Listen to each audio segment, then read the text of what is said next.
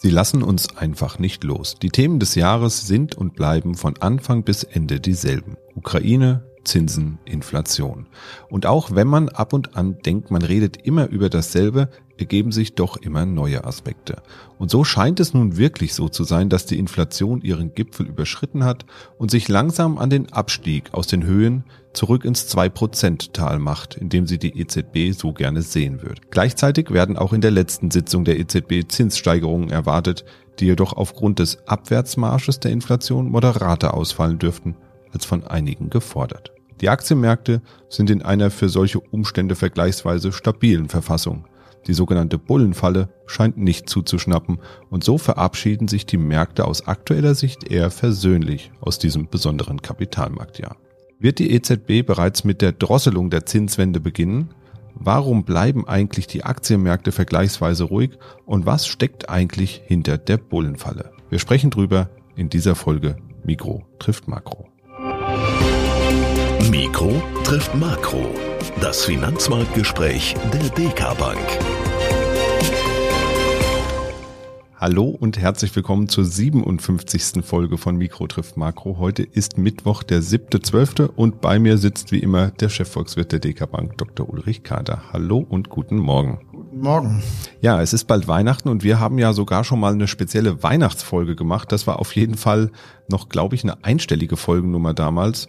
Sei es drum, wer da noch mal ein bisschen tiefer reingucken will, das brauchen wir jetzt hier nicht noch mal alles aufzuwärmen. Für den packe ich die äh, entsprechende Folge noch mal unten in die Show Notes. Da kann man noch mal reinhören. Da haben wir so uns ein bisschen drüber unterhalten, was ist eigentlich los mit dem Weihnachtsgeschäft. Denn das ist ja generell ein echter Wirtschaftsfaktor. Und wenn das Geschäft am Jahresende flau ausfällt, dann lässt das nicht nur einen Blick auf die ja, grundsätzliche Auftragslage bei den Konsumgüterherstellern zu, sondern zeigt ja auch, dass die Menschen vielleicht wirtschaftliche Sorgen haben. Wie ist es denn aus aktueller Sicht um das Ende des letzten Quartals bestellt? Gibt es da schon irgendwelche Verlautbarungen? Naja, das Weihnachtsgeschäft wird kein Selbstläufer werden. Das ist äh, klar, sagt Einzelhandelsverband auch schon nach den allerersten Indikationen. Die Konsumstimmung ist weiter im Keller, war ja untertiefst in den letzten äh, Monaten schon. Aber die Gründe dafür sind schon wichtig. Es ist beispielsweise eben nicht die Angst vor Arbeitslosigkeit, die den Konsumenten auf der Seele liegt. Das wäre nämlich etwas, was viel ernster zu nehmen wäre, was auch längerfristiger ist, sondern ist natürlich die Inflation, wo jeder erstmal instinktiv das Portemonnaie zumacht und dann vielleicht am Ende guckt, ob nicht vielleicht dann doch noch ein bisschen was da ist, was er dann aber auch wieder ausgeben würde. Und dieses Inflationsthema, das werden wir jetzt im Dezember nicht loswerden. Das muss man ganz klar sagen. Aber das wird sich dann erst im, im nächsten Jahr dann verbessern. Es bleibt dabei, dieses Jahr war einfach ein schreckliches Jahr, äh, was die Konsumenten hinter sich haben. Inflation, Krieg, äh, kalte Wohnzimmer jetzt da, da vergeht einem einfach die Kauflaune. Vielleicht entdecken wir ja auch mal äh, wieder andere Werte am Weihnachtsgeschäft, also nicht nur die kommerziellen. Beim Fußball haben wir uns das ja auch schon vorgenommen. Ja, das stimmt allerdings. Ja, in den letzten Jahren, fast Jahrzehnten, hat ja der Onlinehandel kräftig zugenommen am Anteil am Weihnachtsgeschäft. In 2022 wird er bei etwas mehr als 17 Prozent liegen, so zumindest jetzt die Voraussagen, die es so gibt. 2022 ist ja das erste Jahr nach den beiden Corona-Wintern, in denen teilweise ja sogar der Handel geschlossen war komplett. Also man konnte gar nicht so richtig Weihnachtsshopping machen. Das war natürlich ein echter Hemmschuh für den Handel. Somit ist der Onlinehandel auch wenig überraschend dies Jahr etwas rückläufig. Die Leute gehen wieder in die Städte, in, auf die Weihnachtsmärkte, wollen wieder shoppen gehen. Dennoch sind es etwas über 21 Milliarden Euro, die da im Onlinehandel im Weihnachtsgeschäft umgesetzt werden sollen. Das Internet hat somit also seinen festen Platz gefunden im Weihnachtsgeschäft. Hätte man sich vor 20 Jahren irgendwie auch nicht vorstellen können, oder? Dass man seinen gesamten Weihnachtsankauf äh, von zu Hause aus machen kann. Nein, das war ja die Überraschung in der Corona-Zeit. Äh, Im Corona-Jahr 2020 hat der Einzelhandel in Deutschland äh, einen historischen Umsatzrekord aufgestellt. Das hätte ja sich kann man sich heute ja immer noch nicht äh, vorstellen, aber es war eben so, die staatlichen Unterstützungsprogramme, äh, nicht nur in Europa, noch viel mehr in Amerika, die haben es eben geschafft, dass die Menschen in, auch in diesen dunklen Zeiten eben nicht den Mut verloren haben und ähm, eben weiter eingekauft haben. Äh, weil sie ihren Arbeitsplatz eben hier in Europa behalten haben, wegen der Kurzarbeiterverlängerungsmöglichkeit, in Amerika zwar den Arbeitsplatz verloren haben, aber üppige Leistungen vom Staat ähm, bekommen haben. Und das alles hat eben dazu geführt, dass weiter eingekauft wurde. Das war ja dann auch am Ende der Ursprung unserer Inflation von heute, weil so viel gekauft worden ist, wie die Fabriken gar nicht herstellen konnten und die Schiffe nicht transportieren konnten. Aber diese Einkäufe haben eben nicht in der Fußgängerzone stattgefunden, sondern im Internet. Und das ist eben die Revolution, die ja schon vorher stattgefunden hat, aber die jetzt wirklich richtig durchgebrochen ist. Und das wird weitergehen. Allein für die Steigerungsraten, die im, im Paketverkehr äh, erwartet werden, sind äh, gerade die Paketdienste eben absolut noch nicht ausgerüstet. Da müssen sich die Paketdienste noch, noch eine technische Revolution einfallen lassen. So viele Leute gibt es gar nicht, die das alles ausliefern können, was da erwartet wird, was in der äh, nächsten Jahren hier an Steigerung drin ist, selbst wenn alle Verkäufer aus den Läden in den Transport wechseln würden. Da muss automatisiert werden und das sind so auch die nächsten Richtungen, äh, wie man diesen Onlinehandel eben auch überhaupt logistisch weiter bewältigen kann.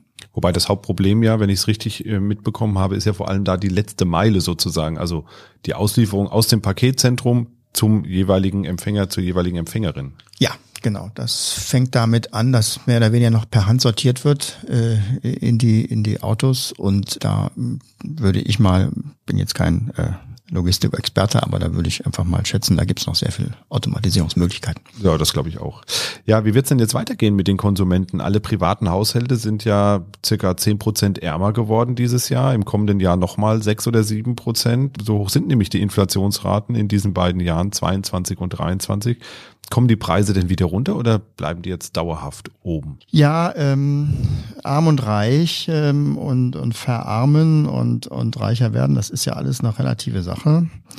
Klar ist so, wenn man die Einkommen in den einzelnen Ländern vergleicht, ja, Einkommen und Vermögen beispielsweise in Deutschland, da gibt es riesige Unterschiede und man muss natürlich darauf achten, wie die sich entwickeln. Aber ich glaube, jeder würde unterschreiben, wenn man äh, sagt, dass im Vergleich zu der Zeit von vor 30 oder 40 Jahren dann doch alle Bevölkerungsgruppen heute reicher sind als damals. Jeder sagt immer, alles wird schlechter, aber wenn die Leute gefragt werden, ob sie nur lieber im Mittelalter leben oder heute, dann sagen doch die allermeisten lieber heute, weil eben der Zuwachs an Wohlstand nicht nur über die Anzahl der Dinge definiert wird, die uns umgeben, sondern eben auch über die Qualität von Konsumgütern, auch von Dienstleistungen, medizinischen Dienstleistungen beispielsweise.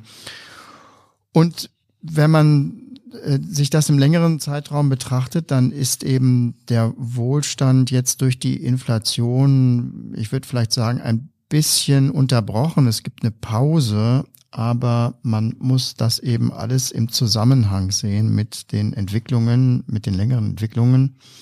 Wenn wir uns allein mal vor Augen führen, dass die Realeinkommen, die verfügbaren Einkommen in realer Rechnung, um das mal technisch auszudrücken, von 2010 bis 2020, also in der Dekade vor Corona, um 15 Prozent zugenommen haben, also wirklich nach Inflation, dann ist das schon ein erheblicher Fortschritt, den man jedes Jahr nicht merkt, aber nach zehn Jahren dann wiederum doch sieht. Ähm, das war die Entwicklung vor äh, Corona. Dann kam eben die Pandemie und dann kam auch jetzt die Inflation äh, hinten dran. Und das hat jetzt die Realeinkommen der privaten Haushalte insgesamt um äh, fünf äh, Prozent zurückgeworfen und damit auf den Stand von 2017. Da wird man jetzt sagen, wieso nur fünf Prozent? Allein die Inflation war noch zehn Prozent. Genau. Haben Sie meine Frage schön vorweggenommen? Vielen Dank. ähm, naja, also in diesen verfügbaren Einkommen, deswegen nimmt man eben nicht äh, die Pro-Kopf-Einkommen oder die Löhne, hätte, kann man ja auch nehmen, wie gestalten sich die Löhne, sondern man nimmt diese verfügbaren Einkommen, weil hier ja auch die entlastenden Transfermaßnahmen der Staaten drin sind. Und die entlasten schon äh, sehr deutlich. Und wie gesagt, an, anhand der Entwicklung der verfügbaren Einkommen kann man sehen, wir haben da etwa in realer Rechnung fünf Prozent, gut fünf Prozent verloren. Und das wird auch noch ins nächste Jahr weitergehen und sich dann erst wieder verbessern. Und wie werden sich dann Einkommen und Wohlstand äh, weiterentwickeln? Also wie geht's da weiter jetzt? Naja, Lohnsteigerungen, die werden das dann eben langsam aufholen. Wir schätzen, dass die Löhne in den nächsten Jahren deutlich ansteigen. Wir sehen das ja jetzt schon aus den Verhandlungen. Äh, da äh, sind so Zahlen von sieben Prozent, also Forderungen zehn Prozent, äh, Umsetzung sieben Prozent, sechs Prozent, dann auf, auf zwei Jahre und dann noch Sonderzahlungen, Einmalzahlungen. Also wenn man das alles mal umrechnet auf die gesamte Wirtschaft, wir haben ja immer nur ein paar Branchen, wenn es dann um diese Abschlüsse geht, das muss man auch immer im Hinterkopf haben. Also wenn man es dann mal äh, umrechnet auf die Jahre und die Gesamtwirtschaft, dann ähm, kommt man äh, zu dem Ergebnis, dass in diesem Jahr, also 2022, die Löhne insgesamt wahrscheinlich so in Richtung drei Prozent steigen. Das ist natürlich lächerlich äh, wenig. Das hängt daran, dass ähm, eben nur ein Teil der Branchen in diesem Jahr verhandelt und ein Großteil der Wirtschaft immer noch in den alten Tarifverträgen sind, dann werden erst nächstes und übernächstes Jahr die Verhandlungen stattfinden. Deswegen steigen dann im nächsten Jahr wirtschaftsweit, also im Durchschnitt der gesamten Wirtschaft, dann die Löhne schon um äh, gut fünf Prozent und in 2024 dann so Richtung fünf bis sechs Prozent. Und das wird auch 25 vermindert, dann geht's wieder runter auf vier, drei Prozent weitergehen. Und dann sind die Inflationsraten aber auch schon wieder Richtung äh, drei oder zwei Prozent runtergekommen. Man sieht also hier, dass also die realen verfügbaren Einkommen äh, aufholen werden und einschließlich eben dieser staatlichen Entlastungsmaßnahmen wird unserer Meinung nach das Vorkrisenniveau dann erreichbar sein im Jahr 2026. Das heißt also, diese Wohlstandspause, würde ich sagen, ist dann in zwei bis drei Jahren wieder aufgeholt. Und ähm, ja, das muss man, glaube ich, äh, immer in der Perspektive sehen für den Eindruck, den viele jetzt haben, dass der Wohlstand ab jetzt immer nur noch abwärts gerichtet ist. Das wird nicht der Fall sein. Es wird aber langsamer gehen. Aber sind das, ist das nicht genau diese Lohnpreisspirale, über die wir uns auch schon mal unterhalten haben, die dann die Inflation ja eigentlich nochmal anheizt, wenn jetzt die Löhne steigen? Nein, das entspricht nicht diesem äh, Mechanismus von Lohnpreisspirale nach unserer Einschätzung. Wir haben uns das äh, auch genau angeschaut. Das ist eher ein graduelles Aufholen von äh, diesen inflationsbedingten Einbußen. Ich meine, den, den Arbeitnehmern werden ja äh, erhebliche Reallohn Einbußen zugemutet. Also das sieht man ja plastisch an dieser Zahl, drei Prozent Lohnzuwächse im Durchschnitt in diesem Jahr und zehn Prozent Inflation. Ähm, das ist ja, äh, wie gesagt, schon ein, ein, ein ähm, Wohlstands- und auch Einkommensverlust, aber eben in Anführungsstrichen nur temporär. Der wird eben wieder aufgeholt und dieses Zulassen eines temporären Reallohnrückganges, der ist neu.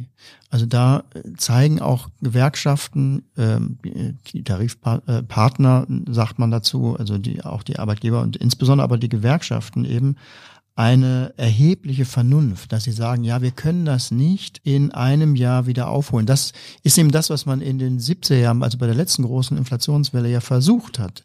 Und das wäre natürlich jetzt auch die Alternative gewesen. Man fordert 10 Prozent für dieses Jahr und kriegt die auch. Das haben wir, haben wir zurzeit in London. Das medizinische Personal verlangt 20 Prozent an, an Lohnsteigerung. Die werden wahrscheinlich 10 kriegen. Und was dann kommt, ist eben die nächste Inflationswelle, weil die Nachfrage dadurch eben ganz schnell aufgebläht wird. Und dann können die Notenbanken nichts anderes tun, als dann dem Treiben nicht zuzugucken, sondern das Ganze zu unterbrechen, die Zinsen auf 10 oder 15 Prozent draufzusetzen. Und dann bezahlen eben die Arbeitnehmer äh, dann doch diese Situation, obwohl sie am Anfang versucht haben, das rauszuholen. Sie bezahlen nämlich mit einer Rezession. Und da in Rezession resultieren natürlich auch heftige Einkommensverluste. Man sieht also, man kann so eine vorübergehende Knappheit von Gütern und in dem Fall sind es insbesondere Energiegüter, die kann man nicht wegfinanzieren. Man kann der eben nicht ausweichen, man kann sich nur langsam herausarbeiten, indem man die Ursachen der Knappheit, also jetzt ist es ein zu geringes Energie- und Rohstoffangebot etwa, wieder beseitigt und in der Zwischenzeit eben ein bisschen Bescheidenheit übt. Und das ist genau das, was passiert. Und deswegen ist die Reaktion jetzt hier in Deutschland eigentlich ganz, ganz vernünftig und wird eben dann oder setzt zumindest die besten Voraussetzungen, dass wir dieses Wohlstandsloch dann schnell wieder zuschütten können. Ja, gegen Jahresende geht es auch weiterhin um Inflation und die Zinserhöhung und auch den Ukraine-Krieg, der ja jetzt in einen für viele Menschen sehr harten Winter gehen wird. Bleiben wir mal beim Thema Inflation. In den USA wurde ja bereits im Spätsommer ein Gesetz ähm, erlassen oder verabschiedet, dessen Wirkung sich jetzt erst so richtig Bahn gebrochen hat, ein paar Monate später eigentlich, denn denn im August wurde bereits das Inflation Reduction Gesetz verabschiedet. Das soll die Inflation reduzieren. Das klingt erstmal gut, könnte aber auch Brandbeschleuniger für einen Handelskrieg mit der EU sein, habe ich jetzt gelesen. Immerhin scheint es jetzt etwas Bewegung da nochmal zu geben, das ein bisschen anzupassen. Aber was steckt denn genau hinter diesem Gesetz und was, warum, warum kommt daran, da ein Handelskrieg raus? Ja, so ganz genau weiß das äh, noch niemand, weil da auch noch ähm, Bewegung ist in der Gesetzgebung. Ähm, es geht natürlich auch für die äh, USA darum zu diversifizieren, die Bezugsquellen ähm, aus ähm, äh, anderen Ländern, insbesondere China natürlich, zu reduzieren und dann eben auch, auch wieder mehr selber zu machen. Das Problem sind dann die Kostenunterschiede und deswegen stecken eben auch große Subventionselemente darin, dass man also sagt, man holt die Produktion wieder zurück über die Förderung und der Staat schießt da Geld rein. Ähm, ganz ketzerisch gesagt ist das, äh, so argumentieren auch einige Ökonomen ja überhaupt gar kein Problem. Im Gegenteil sollte man sich eigentlich freuen, als äh, Europäer beispielsweise, als Außenstehender, wenn ein Land anfängt, seine Produktion mit Steuermitteln zu subventionieren und oder auch unter Preis zu verkaufen, ins, dann sollte man möglichst viel davon importieren, weil das ist ja dann günstiger als eigentlich die Produktionskosten waren und billiger kriegt man es dann nicht. Es wird natürlich problematisch, wenn hierüber Weichenstellungen bei der internationalen Produktionsketten dann äh, stattfinden und dann Produktionsverlagerungen, die nicht so leicht wieder rückgängig zu machen sind, da hervorgerufen werden. Deswegen ist das schon ein Alarmsignal, was da ähm, kommt mit diesem Inflation Reduction Act. Und die Europäische Union muss das ganz energisch angehen. Also das Beste ist zurückverhandeln. Hier ist ja das Thema, wie weit die Europäer hier gleichgestellt werden als befreundete Nation, also Kanada, Mexiko beispielsweise. Äh, was es nicht geben darf, ist ein Subventionswettlauf, wo ja auch schon die ersten Ideen auf dem Markt sind. Die Franzosen äh, greifen dann ja auch sehr schnell zu in ihrer sehr stark staatsgesteuerten Wirtschaftsideologie und die fordern jetzt einen neuen Finanzierungstopf auf EU-Ebene, um sozusagen ähm, dagegen zu halten, gegen die geplanten Subventionen aus USA und das ist der falsche Weg. Den wird es auch nicht geben, diesen, diesen Topf. Aber man kann das nicht stehen lassen, auf keinen Fall. Das klingt ja alles so ein bisschen wie nach einer Fortsetzung von America First, nur unter anderem Titel eigentlich. Warum war den Amerikanern denn gegebenenfalls nicht klar, dass dies ein Angriff auf die europäischen Unternehmen ist, die mit den USA Handel treiben? Merkt man daran eine gewisse Wirtschaftsegozentrik der Amerikaner vielleicht? Das machen alle Länder so, dass sie erstmal an sich denken. Ja, Amerika hat von diesem an sich selber denken ähm, in den letzten, ja, ganz langen Zeiträumen, ich würde sagen fast im letzten halben Jahrhundert, letzten 50, 60 Jahren, erstaunlich Abstand genommen, weil man nämlich in dieser Zeit sehr stark internationale Verantwortung äh, gezeigt hat und die ganze Welt überredet hat, doch den Handel eben frei zu gestalten. Der Aufbau dieser Weltwirtschaft, wie wir sie heute kennen, ist ein Werk der Vereinigten Staaten. Und die sind damals bei dem Abbau der Zölle beispielsweise immer mit gutem Beispiel selbst vorangegangen. Die haben gesagt, wir machen das einfach. Wir bauen die Zölle ab und setzen darauf, dass sie das auch tut. Und auf diese Weise ähm, ist da eigentlich äh, eine Abkehr von diesem selbstsüchtigen ähm, Nationenwesen zu beobachten gewesen.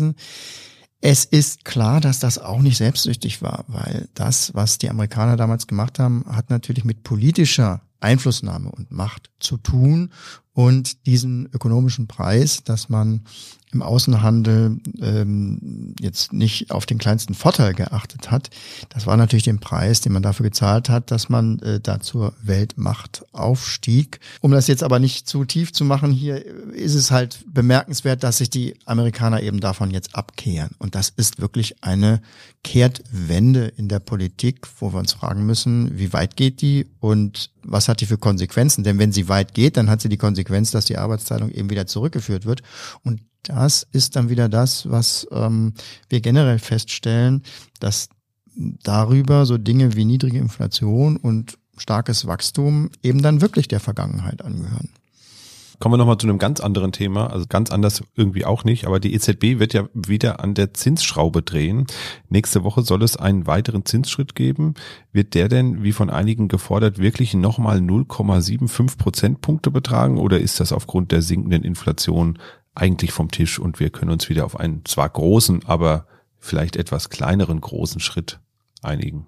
Nein, wir, wir erwarten zurzeit ein ähm, halbes Prozentpunkt, das heißt 50 Basispunkte Zinserhöhung. Die Anzeichen für die Inflationswende sind jetzt auch in Europa da. Ähm, die Überwälzungen von Energie auf den Verbraucher sind zwar noch nicht zu Ende, da kommt gerade im Januar noch eine ganze Menge, aber dann setzen eben auch diese Gaspreisbremsen ein. Wie sich das statistisch dann auf die Inflation auswirkt, ähm, weiß offen gestanden kein Mensch. Sogar das Bundesamt weiß noch nicht richtig, wie man auch diese Abschlagszahlung verbuchen soll. Also da ist sehr viel Unsicherheit drin, aber dass der Weg nach unten geht, ist äh, wohl klar. Ja, das ist ja auch der Grund, warum die Märkte generell wieder optimistischer geworden sind. Man sieht das Ende der Fahnenstange bei den Zinsen. Das ist auch Grund für, der, für, die, für, für die Aktienmarkt. Äh, ja, wir haben eine Rallye gehabt in den letzten Wochen. Das ist schon so weit begründet, dass die Notenbanken jetzt zumindest rhetorisch nicht mehr von Woche zu Woche noch einen draufsatteln müssen. Insofern ist hier die größte Anlaufgeschwindigkeit zur Zinserhöhung jetzt erreicht und mal sehen, wie lang jetzt der Auslauf ist.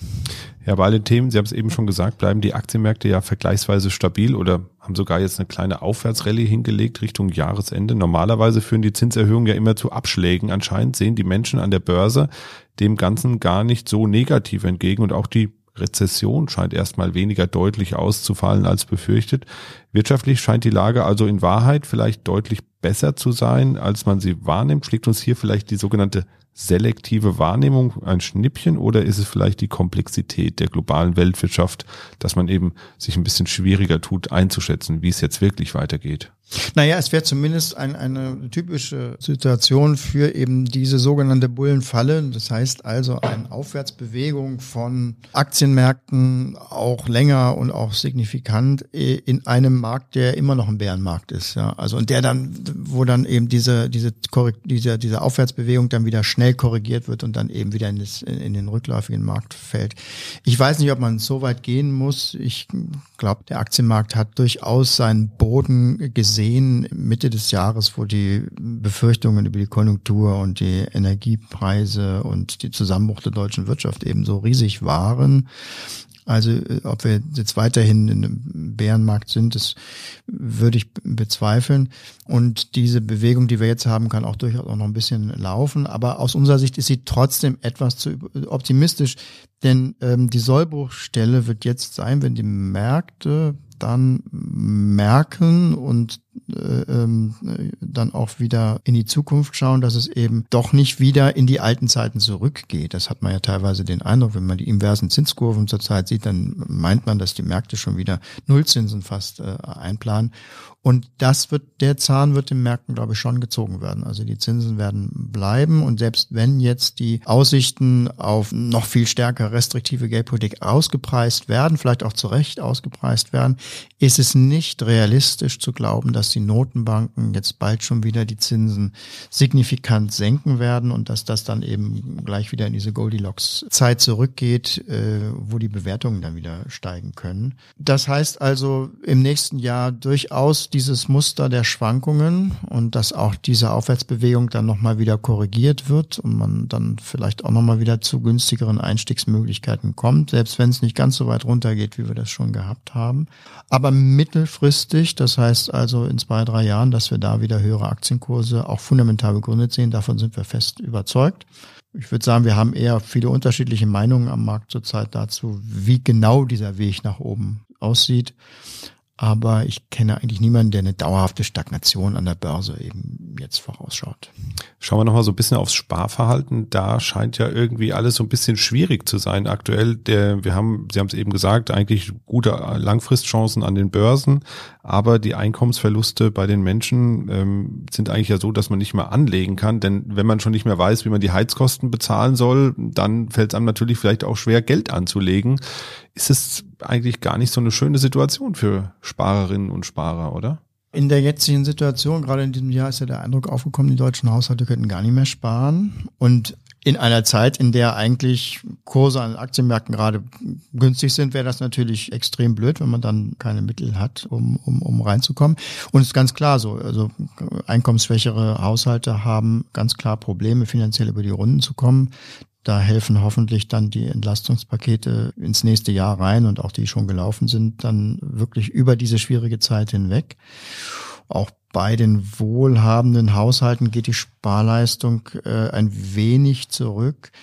Das Ganze ähm, kann man zusammenfassen in der Sparquote, das Anteil am, am verfügbaren Einkommen, was dann eben gespart wird. Und es liegt in, in Deutschland traditionell so bei zehn, gut zehn Prozent. Und wir erwarten dieses Jahr neuneinhalb Prozent. Also da ist schon ein Effekt äh, zu ähm, sehen. Aber das heißt natürlich, dass immer noch äh, knapp zehn Prozent der Einkommen am Ende dann doch gespart werden. Damit ist auch die Ersparnis in Deutschland äh, auch im internationalen Vergleich weiterhin so relativ hoch. Und das bedeutet, dass eben die Geldvermögensbildung eben weitergeht. Das heißt, es werden nach wie vor in Deutschland 50, 60, 70 Milliarden Euro jedes Quartal zurückgelegt.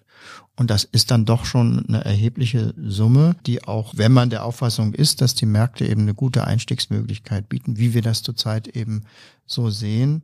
Da muss man auch zusätzlich sagen, nicht nur das, was jetzt zusätzlich gespart wird, steht zur Verfügung, sondern wir haben aus den Ersparnisleistungen der letzten Jahre immer noch so viel Geld auf den Konten herumliegen, sind äh, 2,2 äh, Billionen Euro, die die privaten Haushalte auf Girokonten und Sparkonten liegen haben. Und die sind ja selbst bei einer etwas höheren Verzinsung in den nächsten Jahren weiterhin nicht besonders attraktiv. Also hier ergeben sich für Umschichtungen ähm, noch, noch enorme Potenziale, sodass insgesamt man für die gesamte Wirtschaft sagen, man für alle Haushalte insgesamt sagen muss, die Möglichkeiten, Wertpapiervermögen aufzubauen, die sind durchaus noch sehr, sehr großflächig äh, vorhanden. Das war für uns erstmal die letzte Folge in diesem Jahr. In 14 Tagen gibt's nochmal den Jahresabschluss. Da sind wir dann zu dritt zusammen mit dem Chefanlagestrategen Jörg Beusen. Und dann gehen wir übrigens schon ins vierte Kalenderjahr, Herr Dr. Carter. Ich hoffe, wir haben die große Zeitenwende geschafft und 2023 wird mal ein bisschen ruhiger. Dann können wir uns vielleicht auch nochmal um den grundsätzlichen Themen widmen. Ich habe eben schon wieder einen Fachbegriff aufgenommen in Goldilock. Da können wir auch nochmal gucken, was steckt denn eigentlich hinter Goldilock. Das hört sich ja sehr niedlich an, aber es ist tatsächlich ein ernsthafter Begriff aus der Wirtschaft, den Sie da eben schon wieder zitiert haben. Ja, das würde ich auch sagen. Ähm, lieber weniger spannende Geschichten als eben etwas mehr Ruhe, vor allen Dingen für uns, aber auch an den Märkten. Ich glaube, das ist das, was sich jeder wünscht fürs nächste Jahr. Ja, auf jeden Fall.